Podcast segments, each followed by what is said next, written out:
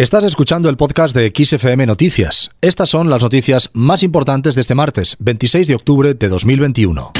XFM Noticias con Julián Garbín. Desencuentro en el gobierno de coalición a cuenta de la reforma del mercado laboral. Los socialistas no ven que el gobierno haya entrado en crisis y creen que los dos socios mantienen una relación normal dentro de la coalición con las diferencias propias que se dan incluso en un ejecutivo monocolor. Han insistido en ello los portavoces del Senado, Eva Granados, y del Congreso, Héctor Gómez, quien ha subrayado en la Cámara Baja que las dos partes lo que quieren es buscar una solución para avanzar en un nuevo marco legislativo laboral.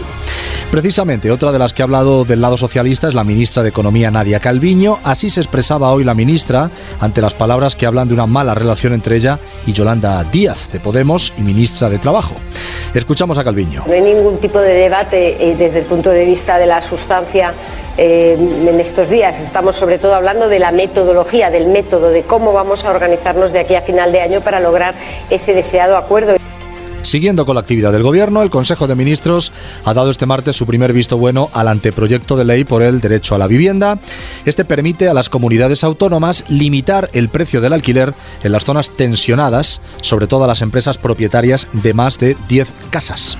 La ministra de Transportes, Movilidad y Agenda Urbana, Raquel Sánchez, ha defendido que el texto ofrece seguridad jurídica tanto al propietario como al inquilino, que no atenta contra la propiedad privada y que no va a suponer un riesgo para los fondos de inversión para que estos dejen de considerar eh, atractivo nuestro país para el mercado para el mercado del alquiler. La portavoz del Gobierno, Isabel Rodríguez, ha destacado que será la primera ley estatal que desarrolla en España el derecho a la vivienda, mientras que la titular de Derechos Sociales, Ione Belarra, ha celebrado la buena noticia con un vídeo en Twitter en el que se declara muy satisfecha por el trabajo realizado conjuntamente con el Ministerio de Transportes. Escuchamos a Belarra. Esta medida es imprescindible y creo que está muy bien diseñada porque protege a los arrendatarios, que son la parte más débil de la ecuación, se lo pone fácil a los pequeños propietarios que van a congelar sus rentas y al mismo tiempo van a recibir incentivos fiscales para bajar los precios y además exige la necesaria corresponsabilidad de los grandes propietarios que nos va a permitir bueno, que quienes están haciendo negocio con la vivienda en nuestro país arrimen un poco el hombro y nos permitan tener viviendas asequibles para el conjunto de la ciudadanía de nuestro país. Del lado de la oposición, el presidente nacional del PP, Pablo Casado, ha anunciado este martes que su partido va a presentar hoy mismo una enmienda a la totalidad de los presupuestos generales del Estado. Así lo avanzaba esta mañana en una entrevista en la que también ha explicado que el PP va a pedir la reprobación de la ministra de Derechos Sociales y Agenda 2030, la propia Yone Benarra, acabamos de escucharla, por acusar al Tribunal Supremo de prevaricar por la sentencia contra el exdiputado Alberto Rodríguez, condenado, como saben, por darle una patada a un policía.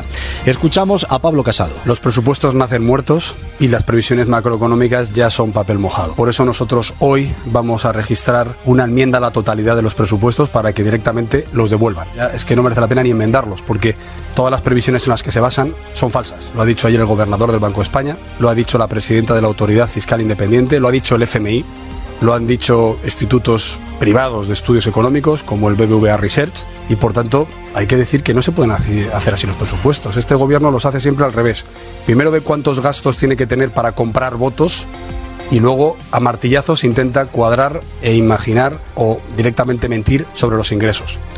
Un día más estamos muy pendientes de la erupción del volcán Cumbre Vieja en la isla de La Palma.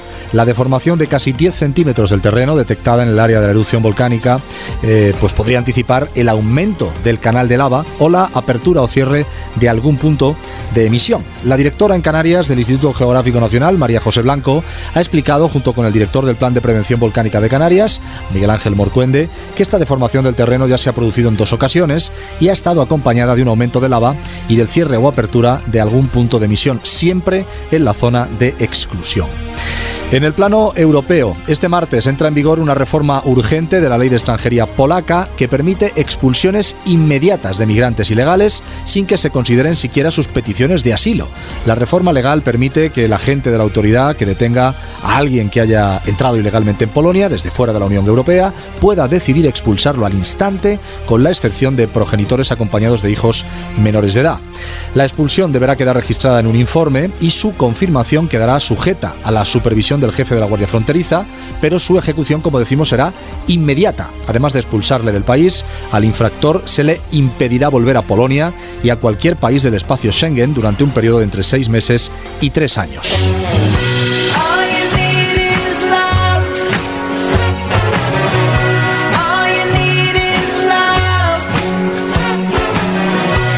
Terminamos. Esto que escuchas es la versión que Katy Perry ha hecho, ha grabado del clásico de The Beatles, All You Need Is Love. Este tema ha sido compartido por el equipo del artista estadounidense en plataformas digitales como parte de una campaña publicitaria con fines solidarios. Según ha relatado la artista en una entrevista esta mañana con People, se da la circunstancia de que con tan solo 16 años la cantante y compositora trabajó en su localidad natal, la ciudad californiana de Santa Bárbara, en uno de los comercios de la marca de ámbito textil a cuyo spot navideño ha puesto música ahora.